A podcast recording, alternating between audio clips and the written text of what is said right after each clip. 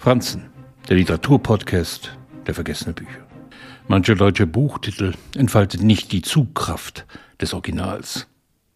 Metzger haben im Allgemeinen nicht den besten Ruf. Zu grobschlächtig, herzlos, brutal und gerne wird ihnen auch ein niederer Verstand angedichtet.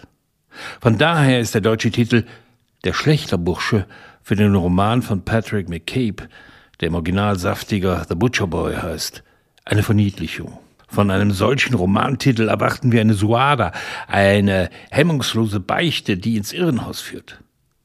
Der Schlächterbursche hingegen macht ein anderes Fass auf. Er ist das Sozialdrama, die Ballade des geschuttenen Geschöpfs, was Patrick McCabe nicht im Sinn hatte.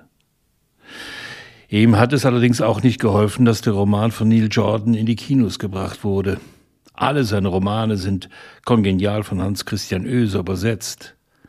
Seine späteren Werke jedoch sind nicht mehr in Deutsch erschienen.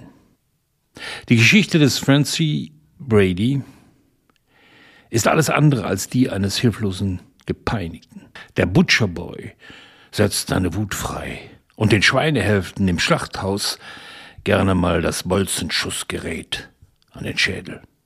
McCabe gelingt es, seinen Ich-Erzähler mal seelenlos, mal missbraucht und mal brachial poetisch von seinem Leben erzählen zu lassen. Immer auf der Suche nach Freundschaften. Ganz nach dem Motto, wenn keiner mich liebt, kann ich ruhig um mich schlagen.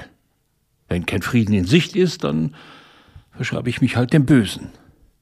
Bis zum Mord hin. Natürlich mit einem Bolzenschussgerät. Das alles im tiefsten katholischen Irland. Voller Priester mit der vollen gesellschaftlichen Abneigung gegen Homosexualität und Abtreibung.